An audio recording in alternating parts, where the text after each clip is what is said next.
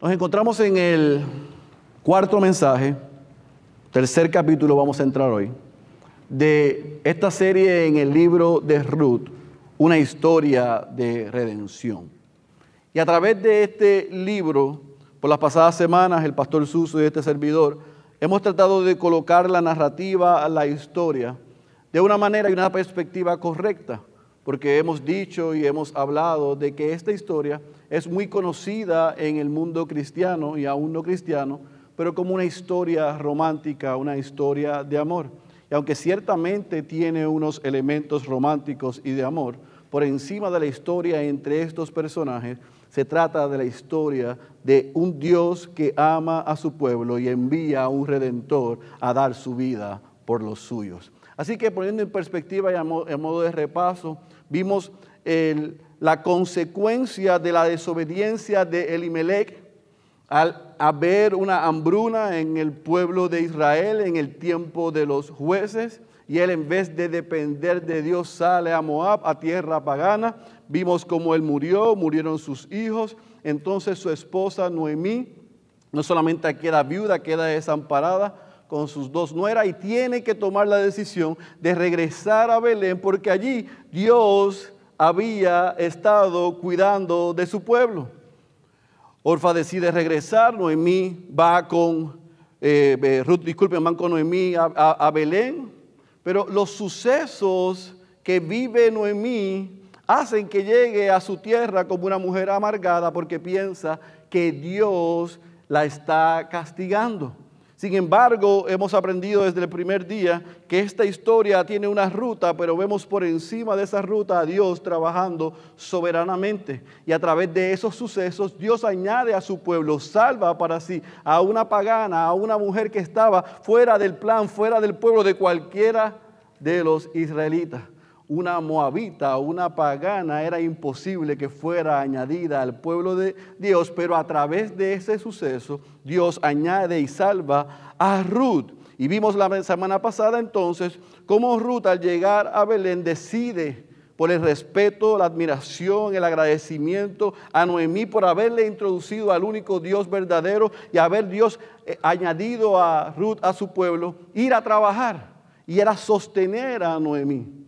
La ley lo permitía, que, ellos fueran al campo y recogieran para poder alimentarse, pero vimos en ese capítulo 2 la providencia de Dios para Ruth, donde conoce a un personaje llamado Boz, un hombre poderoso, un hombre fuerte, un hombre que cumple una función sacerdotal y toma a Ruth por admiración por lo que estaba haciendo por Noemí como una de sus criadas, como una de las suyas. Toma a esa extranjera y la añade a su casa y le sirve, la protege, le provee.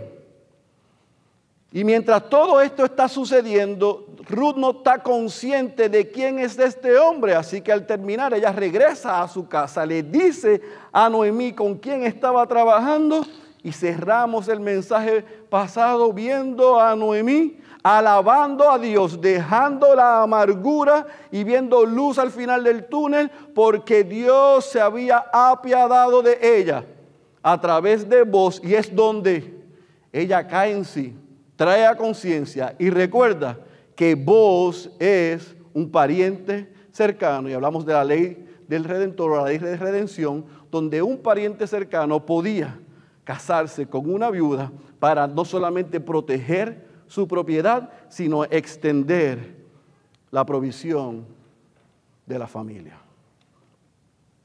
Y dijimos en la aplicación que de la misma manera que Dios cuidó, protegió y dio provisión a, a Ruth y a través de Ruth a Noemí, a la iglesia, a los que estamos en Cristo Jesús, como Pablo le dijo a los filipenses, no importa lo que está pasando, Él ha prometido suplir todas nuestras necesidades. Amén. Hoy vamos a entrar entonces al capítulo 3, porque vimos cerrando en el capítulo 2, versículo 20, un rayo de esperanza. La esperanza apareció en escena. Y cuando la esperanza aparece en la escena, cuando Noemí deja la amargura y ve a vos como un regalo de Dios que estaba presente, pero que ella lo había olvidado en medio de su depresión, comienza a soñar y comienza a mirar un mejor futuro. Ruth capítulo 3, vamos a leer todo el capítulo. Ruth capítulo 3, versículo 1 al versículo 18. Cuando estén ahí me dicen, amén. Dice la santa y poderosa palabra de nuestro, de nuestro Señor Jesucristo.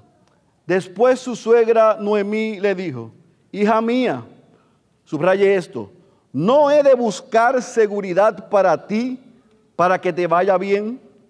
Ahora pues, ¿no es vos nuestro pariente con cuyas criadas estabas?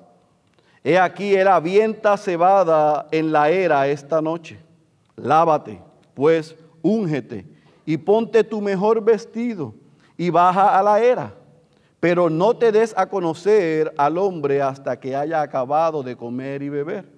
Y sucederá que cuando él se acueste, notarás el lugar donde se acuesta. Irás, descubrirás sus pies y te acostarás. Entonces él te dirá todo lo que debes hacer. Subraya esa expresión. Entonces él te dirá todo lo que debes hacer. Y ella le respondió, todo lo que me dices, haré. Versículo 6. Descendió pues a la era e hizo todo lo que su suegra le había mandado. Cuando vos hubo comido y bebido y su corazón estaba contento, fue a acostarse al pie del montón de grano. Y ella vino calladamente, descubrió sus pies y se acostó. Y sucedió que a medianoche el hombre se asustó, se volvió y he aquí que una mujer estaba acostada a sus pies. Y él dijo, ¿quién eres?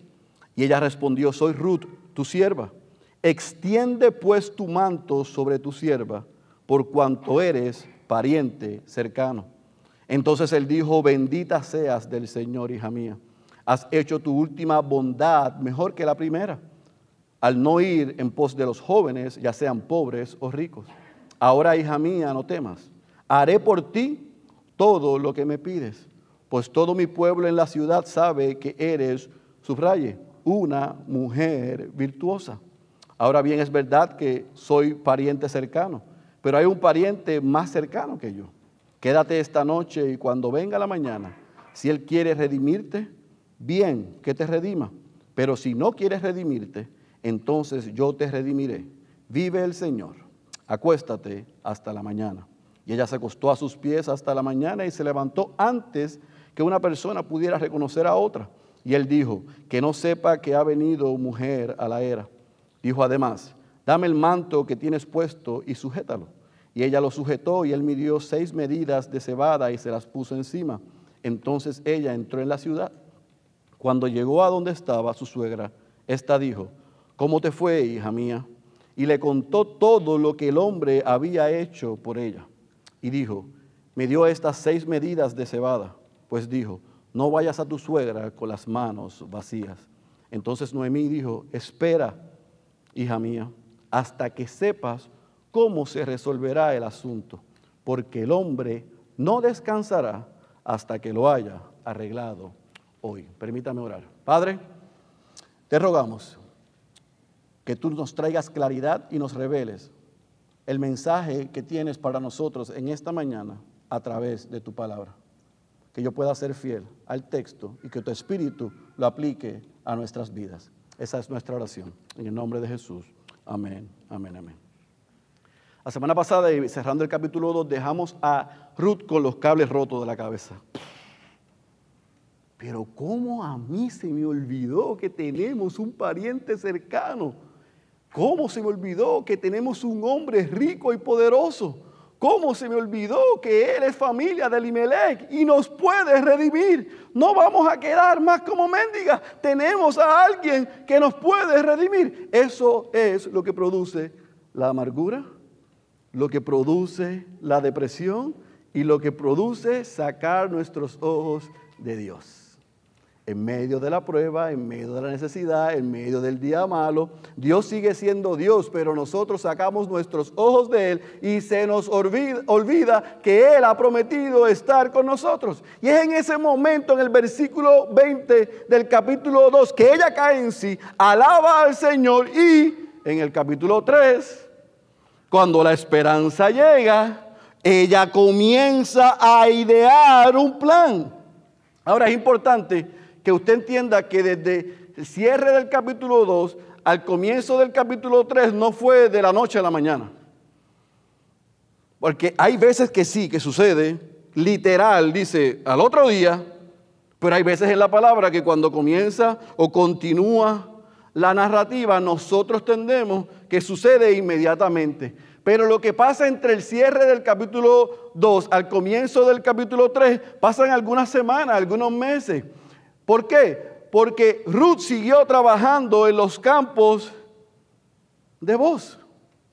Y él la protegió, él la hizo una de sus criadas, evidentemente él estaba impactado por su trabajo y comenzaron a tener una relación donde ella comía con las criadas, comía con él y había un tipo de cercanía. Y en esa cercanía Dios está estableciendo una relación entre ellos, pero está colocando en Noemí una inquietud y ella idea un plan.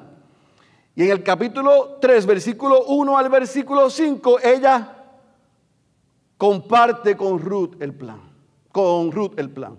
Y le dice, tú sabes, versículo 1, que tu seguridad, que tu descanso es mi responsabilidad. Yo soy responsable de tu seguridad. Tú decidiste dejar tu tierra, tú decidiste dejar tu parentela, tú renunciaste a tus dioses para servir al único Dios verdadero. Decidiste dejar la comodidad para venir con otra viuda. Y yo me siento responsable de ti, por ti. Y voy a buscar tu bien. Así que ella le plantea a Ruth cuál era la responsabilidad que ella tenía con ella. Y por lo tanto trae a escena cómo ella va a cumplir con su responsabilidad. Y le recuerda otra vez que vos es pariente cercano, un redentor, alguien que según la ley de Moisés podía proveer no solamente alimentos, no solamente propiedad, sino también heredad recuperar lo que se había perdido.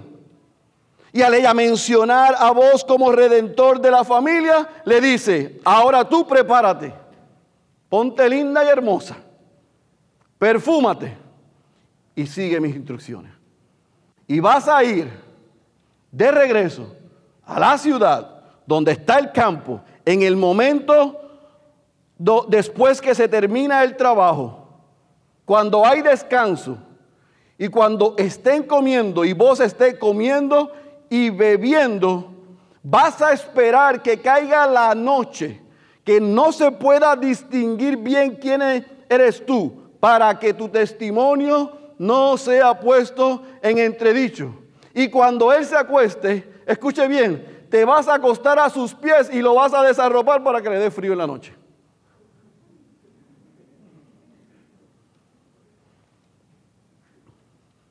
A los pies o al lado de él, no hay ninguna insinuación sexual en el plan de Noemí. ¿Estamos claros? Porque hasta películas han hecho de esto. No se acostó al lado de él, a sus pies, en señal de sumisión. Interesantemente, Noemí pudo haber apelado directo a vos y decir tú eres el pariente más cercano, la ley dice que me puedes redimir, hagámoslo. Noemí hizo algo que no es prescriptivo ni normativo, ¿me entienden? Nadie tome ese ejemplo para ir a aplicarlo. Negra, te vas, mira que el Señor se quedó, tú te vas a los pies porque la Biblia dice, no, por Dios, no haga eso. Esto es un caso excepcional. Así que ella fue. Pero antes de ir, escuche bien, versículo 4 ella le dice, y harás, harás todo lo que Él te dice. Él te va a decir lo que tienes que hacer. Y el versículo 5 dice que Ruth confiaba tanto en Noemí. El testimonio de Noemí, el impacto de la vida de Noemí en la vida de Ruth era tanto que ella dijo, haré exactamente como me dice.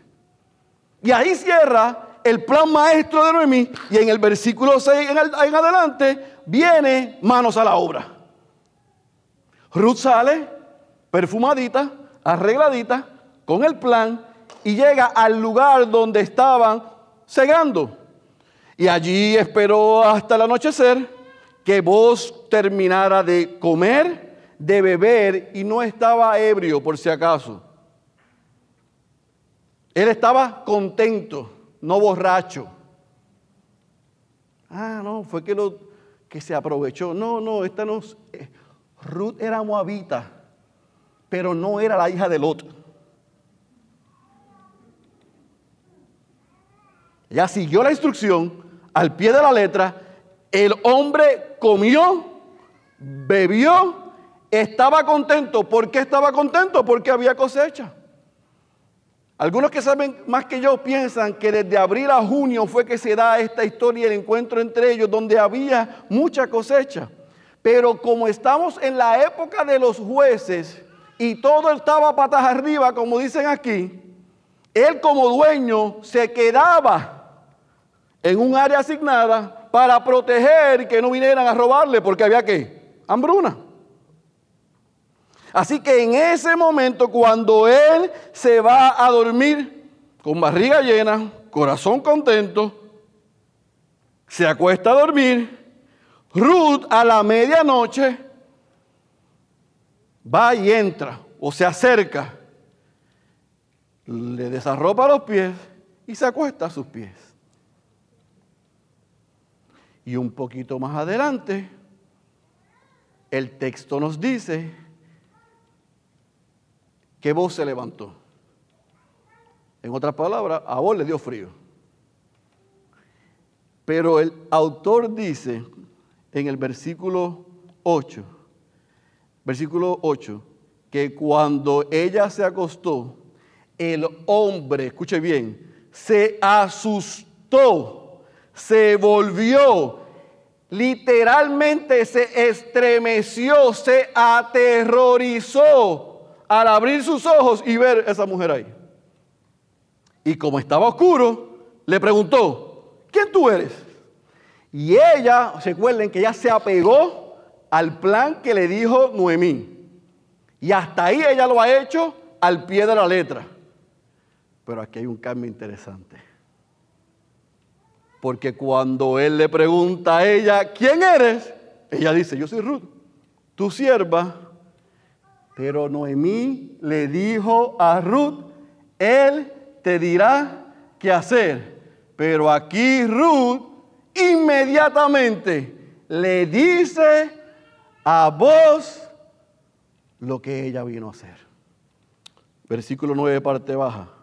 Extiende pues tu manto sobre tu sierva. En otras palabras, ella le dijo a vos, cásate conmigo, porque por derecho la ley establece que tú eres mi pariente más cercano, el que me puedes redimir.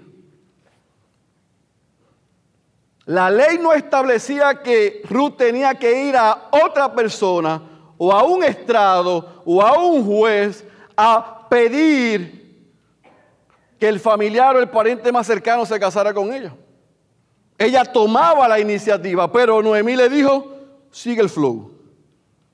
Y ella cuando se da la escena, le dice, le hace la petición directamente, cásate conmigo, extiende tu capa, extiende tu manto, porque tú eres mi redentor, porque tú eres mi redentor, porque tú eres mi pariente más cercano, porque tú eres el que puede cambiar esto. Ella tomó la iniciativa. Ella pidió lo que por derecho tenía. ¿Se olvidó usted en el capítulo 2 cuando vemos a vos orando a Dios y dándole gracias por el testimonio de Ruth de dejar su casa y su parentela y renunciar a sus dioses para venir con Noemí y ayudarla y servir al único Dios verdadero, la oración de voz en el capítulo 2 fue, que Dios te recompense, te remunere, que Dios te proteja bajo sus alas. Pues ahora esa oración que hizo vos, la podía contestar el mismo vos. Dios iba a usar a vos para que lo que le pidió al mismo Dios, Dios lo pudiese suplir a través de él. Su petición por remuneración, recompensa y que Dios la protegiera bajo sus alas era lo que Ruth ahora le está pidiendo a vos. Cásate conmigo, protégeme, recompénsame, remunera, ponme bajo tus alas. Así que cierra el versículo 10 al 12 viendo nosotros la respuesta de vos. Y vos, al escuchar la petición, lo primero que hace es alabar a Ruth. La alaba. ¿Por qué? Porque ella, por ser, mire cómo le dice, hija, la llama hija dos veces. Así que hay una diferencia de qué? De edad. Le dice, bendita seas, hija mía. Porque tú pudiste olvidarte de lo que dice la ley y por tu edad conseguir un hombre más joven. No importa si es rico o pobre. Y usted entiende lo que yo quiero decir con más joven. Pero decidiste seguir lo que establece la ley y solicitarme a mí que yo pueda casarme contigo, a pesar de que yo soy muy mayor para ti. O sea, eres bendita, porque lo que me estás pidiendo no es lógico. Y no solamente le dice bendita, sino que accede a la solicitud y a la petición de Ruth diciéndole, no solamente yo, sino toda la ciudad, conoce que tú eres una mujer que dice virtuosa. O sea, que eres una mujer entregada, sin interés, íntegra y de carácter. Aún en la petición te colocaste a mis pies en señal de sumisión. Ahí hay una escena tremenda y terrible. Esta mujer, tanto Noemí como Ruth, hicieron esto a sabiendas del carácter, la integridad y el clase de hombre de Dios que era vos, que sabían que no se iba a aprovechar de ella. Porque vos sabía que era pariente de ella y desde que la chica llegó al campo y le dijeron que era la nuera de Noemí, él no aló el gatillo y dijo, bueno, con esta chica yo me puedo casar. Yo soy el pariente más cercano. Yo me puedo aprovechar de esto. ¿A quién le amarga un dulce con esa jovencita? Él no hizo eso. No estamos diciendo que no le haya llamado la atención, porque vos era homo sapiens, ser humano, no era de piedra. Sin embargo, el hombre no se dejó llevar probablemente por sus sentimientos y emociones, sino que actuó de manera íntegra y respetó a esa chica, le dio lo que necesitaba y cuando esa chica le pide lo que le pide, él dice, tú eres bendita porque fuiste a través de lo que establece la ley y no hiciste lo que es lógico, pero yo no me sorprendo porque tanto yo como la ciudad sabe que tú eres una mujer virtuosa, de carácter, desinteresada, entregada. Eres una mujer extranjera diferente. Ya no eres una pagana. Ahora tú le sirves al único Dios verdadero y me lo estás demostrando otra vez, nuevamente has puesto el interés de otros antes que tu interés.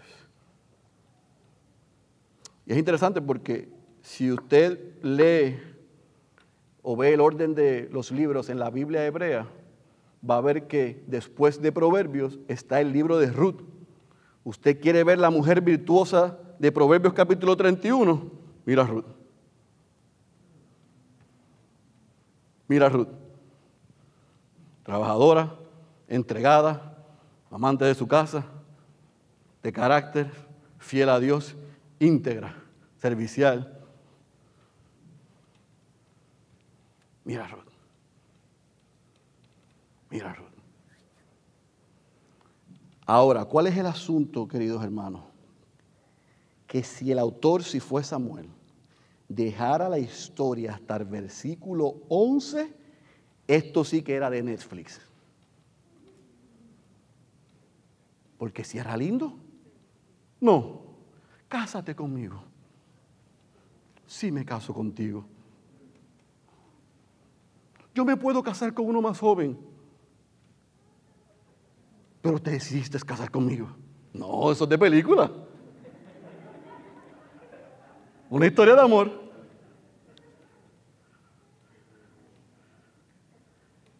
Estaba cercana al profesor Girafales y doña Florinda. Después de usted, no. Es hermoso. Es hermoso. Lo que pasa es que la historia no se queda ahí. Y nuevamente habla del carácter de vos. Y le dice, hay un problema. Yo me quiero casar contigo. Yo te quiero redimir.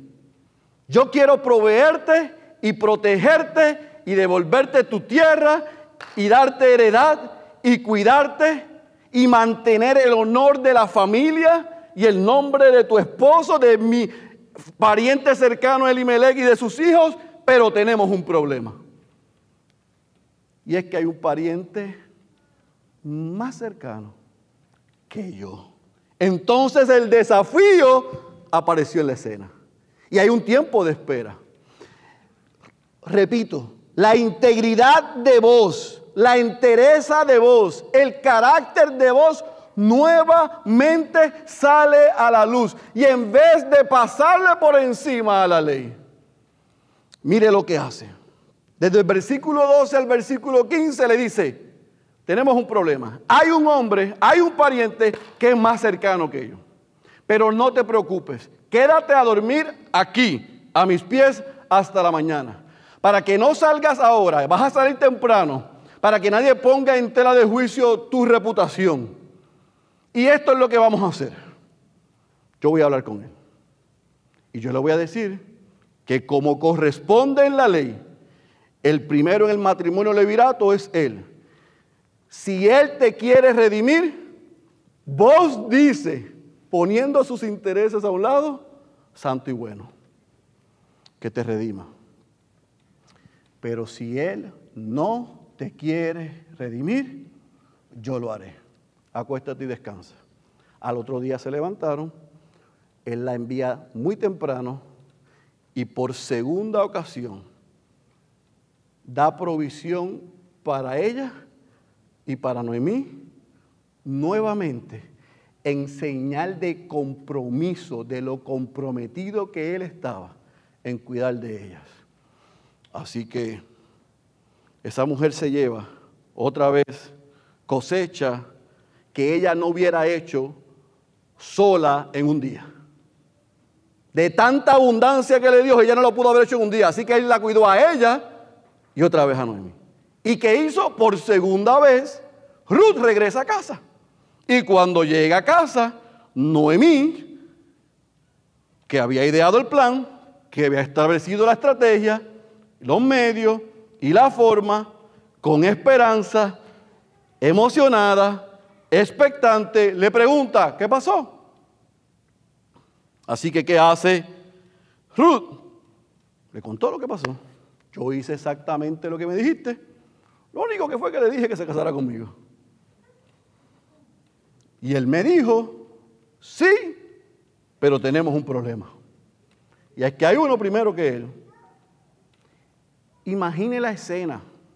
Yo le pregunto, a Noemí se le escapó que vos era pariente, la primera, ¿verdad?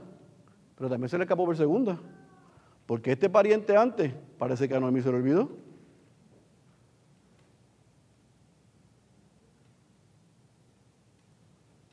Ella le dijo, hice lo que me dijiste, le pedí que me casara con él, que se casara conmigo, me dijo que sí, pero tenemos una situación, un conflicto, un reto, un desafío.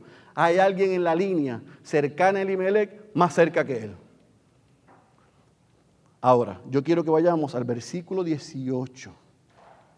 Porque cuando Noemí escucha lo sucedido, ya no demuestra que Dios la tiene con ella sino que Dios está en control del asunto. Porque dice el versículo 18, 18 entonces Noemí dijo, es espera, subraye eso, circúlelo, hágalo un cuadro, póngale un marque, lo que sea. Eso es para Ruth, eso es para ti y eso es para mí. Cuando las cosas nos salen como nosotros esperamos y con nosotros queremos, si nosotros estamos bajo las alas de nuestro Señor por la obra de Cristo, sin importar el reto, el desafío que nos encontremos, la palabra nos va a recordar, espera confiadamente. ¿Por qué? Porque el hombre no descansará hasta que lo haya arreglado hoy. Esta no es la misma Noemí que dejó Moab. Esta no es la misma Noemí que llegó a Belén nuevamente. Esta no es la misma Noemí que cuando el pueblo la recibió, ella le dijo, ya no me llames Noemí alegre, llámame Mara amargada. No, el Dios que dio providencia, el Dios que suplió, el Dios que trajo luz y causó esperanza, puso una pasión en esta mujer, no solamente para desarrollar y aplicar y crear un plan, sino para confiar y esperar en que Dios sabía lo que estaba haciendo. Y ella podía estar tranquila. Esa palabra ministró a Ruth, porque usted se tiene que colocar en el lugar de Ruth. Ella habló al gatillo y le dijo, cásate conmigo. Conmigo, tú, cásate conmigo. Yo trabajé contigo, yo me has tratado como una criada. Yo sé que tú eres un hombre de Dios, tú eres un hombre bueno. Pero ahora cuando yo te pido esto, tú me sales con que hay otro. Pero yo no me quiero casar con el otro, es contigo. ¿Y qué le dijo Noemí? Espera tranquilo. Él va a resolver el asunto.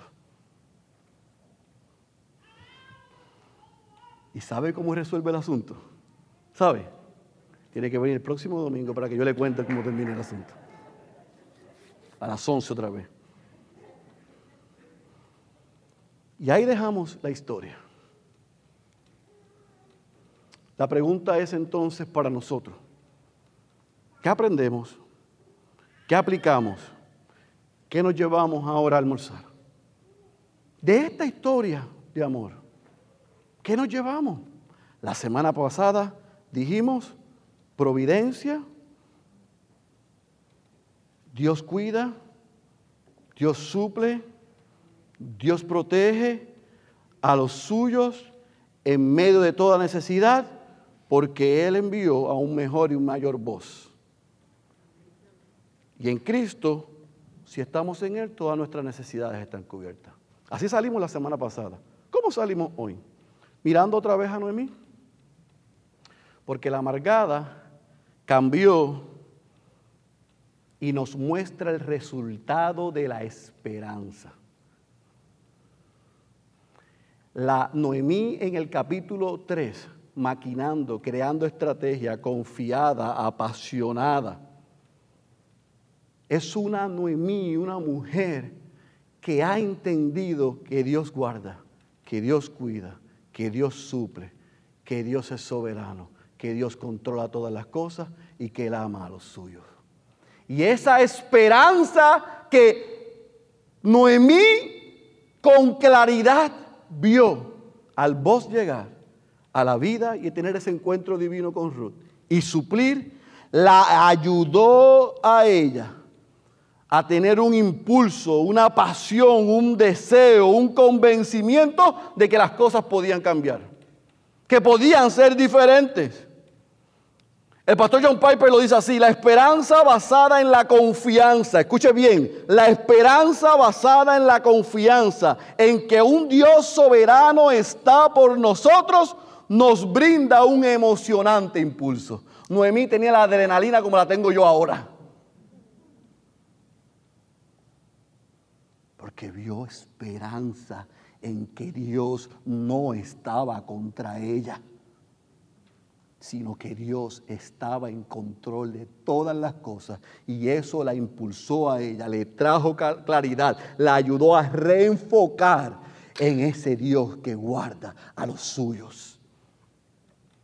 Y que él había provisto a ese pariente cercano, a ese redentor que iba a interceder por ellas y que estaba dispuesto a dar lo necesario por el bien de ellas a pesar de que ellas no lo merecían.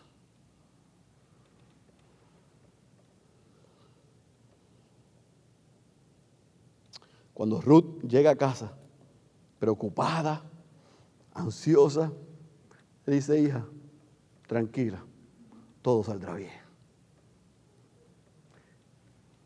Este intercesor, este redentor, sabe lo que está haciendo y hará lo que le corresponde hoy. Lo mismo sucede en la vida tuya y mía si estamos en Cristo. Si somos de los que Pablo dice en Filipenses, que estamos en Cristo, el Dios que suplirá todas nuestras necesidades, no nuestros caprichos, nuestras necesidades, las va a suplir y lo va a hacer en su tiempo. No va a llegar tarde y va a ser bueno para nosotros. Ahora, se supone que basado en esa promesa, usted y yo, sin importar el obstáculo que estemos enfrentando hoy, podamos estar confiados, entregados moviéndonos en fe, apasionados y con seguridad de que hay esperanza en Cristo Jesús. Yo sé que muchos de los que estamos aquí, en el ámbito espiritual, probablemente vemos esta historia y nos podemos identificar. Pues en el ámbito espiritual, cuando veas esta historia, mira al mayor y al mejor voz. El que vino a interceder y a dar su vida por ti y por mí, para no solamente que nos podamos arrepentir de nuestros pecados, no solamente para darnos salvación, no solamente para darnos vida eterna, sino también que ha prometido estar con nosotros todos los días. Los días difíciles, los días de enfermedad, los días de pérdida, los días de dolor, los días de angustia, los días que no hacen sentido. Por eso yo quiero concluir con la relación que nosotros podemos aprender de estos tres personajes. El libro de Ruth, yo le dije al principio que era una historia de redención. Y ciertamente en el capítulo 3, en estos tres personajes, apunta al plan redentor de Dios. Porque cada uno de estos personajes tipifica ejemplifica, mira a un personaje mayor, Noemí. Noemí apunta al Padre amoroso, a Dios. Noemí apunta a ese Dios que anhela la redención de sus hijos y establece y crea las formas, porque tiene relación con el Redentor, para que sus, los que Él desea redimir sean redimidos. Ruth, te representa a ti y a mí. Nosotros también éramos paganos viviendo muertos en nuestros delitos y pecados, adorando a otros dioses, no buscando a Dios. Y Dios fue detrás de nosotros y nos llamó, nos salvó, nos trajo de muerte a vida. Sin nosotros hacer nada, sin nosotros merecerlo. Renunciamos a los dioses de este mundo y hoy adoramos al único Dios verdadero. ¿Mediante quién? El mayor, el, mayor y el mejor vos, Cristo Jesús. Vos estuvo dispuesto a hacer algo por Ruth que solamente podía ser él o de la línea parental. ¿Qué era qué? Él era digno de redimirla, tenía que estar dispuesto a redimirla y tenía que estar esperando redimirla. Vos era digno de redimir a Ruth. Vos estaba dispuesto a, redimir a Ruth. Y vos estaba esperando redimir a Ruth. Nuestro Señor Jesucristo, nuestro Redentor, el Dios encarnado, es el único que nos podía redimir. Y Él estuvo dispuesto y disponible para hacerlo. Es por eso que esta historia, iglesia, apunta a una mejor historia. Es por eso que la historia entre Ruth, entre vos y entre Noemí habla, nos lleva a una mejor historia donde el personaje principal de tu historia y de mi historia viene de esa línea.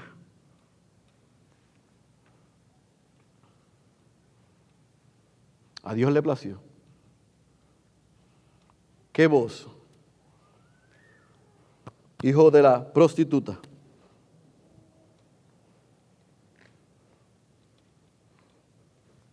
que Ruth, de la descendencia de los moabitas, unirlos. Y de su linaje traer no solamente al rey más querido de los israelitas, sino al Salvador del mundo, a nuestro Redentor. Historias tristes. En las manos del único Dios verdadero. Son transformadas para siempre por nuestro bendito y grandioso Redentor y Salvador Jesucristo. Así que no importa cómo tú y yo estamos aquí hoy, si tú y yo estamos en Cristo, si somos y hemos sido adoptados y llamados a salvación, mi querido hermano y hermana, tú estás seguro tú estás segura, tú puedes confiar y hay esperanza. Pero aún si tú estás aquí y no eres creyente, hoy, si te arrepientes de tus pecados y confiesas a Cristo como Señor y Salvador por su vida, por su muerte y por su resurrección, tú puedes también ser añadida o añadido a su pueblo y tener y experimentar la misma esperanza que nosotros. Así que el mensaje para culminar no es si el día malo, la prueba y la necesidad va a llegar. La pregunta es si en el día malo y en la prueba y en la necesidad nosotros tenemos puesto nuestros ojos en Jesús, el autor y el ¿qué? El autor y el qué? ¿Y el qué? ¿Y el qué? Consumador de nuestra fe. Esa bendita esperanza que Noemí miró y apuntó es la bendita esperanza que nosotros tenemos en Cristo. Esta historia tiene un final feliz pero la tuya y la mía tiene un mejor final sin importar lo que estemos pasando hoy. El que tenga oídos para oír, yo ruego que haya escuchado la voz de Dios. Cierre sus ojos. Padre, gracias por Jesucristo.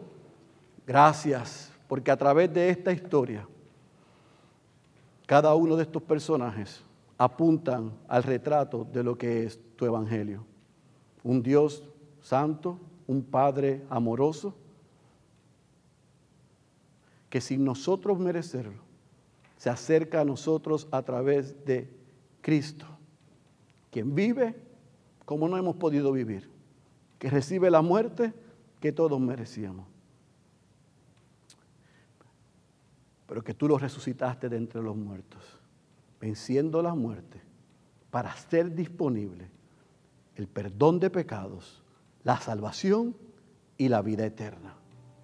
Y no solamente eso, sino que hasta que tú vengas a reinar de este lado, para siempre, o nos mandes a buscar, has prometido estar con nosotros, protegernos, proveernos y tener la garantía y la seguridad que en medio de la prueba y la dificultad, y aún de la necesidad, y aún de las pruebas, de los retos, de los desafíos, de los contratiempos, como aparecen al final de esta historia, podamos decir como Noemi, espera en Dios. Gracias por el poder de tu palabra, por diseñar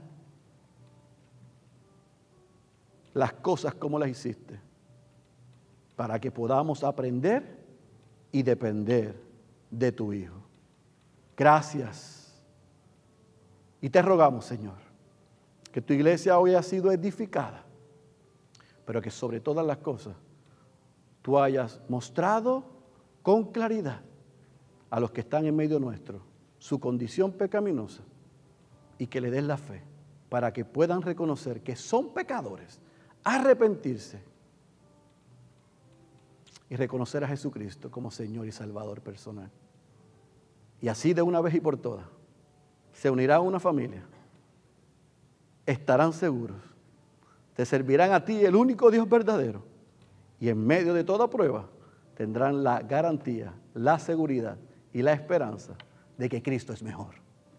Y que por lo tanto nosotros, sin importar lo que pase, estamos en Él seguro. Recibe gloria y honra, porque solo a ti te pertenece. En el nombre poderoso de Jesús. Amén, amén y amén. Iglesia, esté puesto en pie y respondamos al mensaje.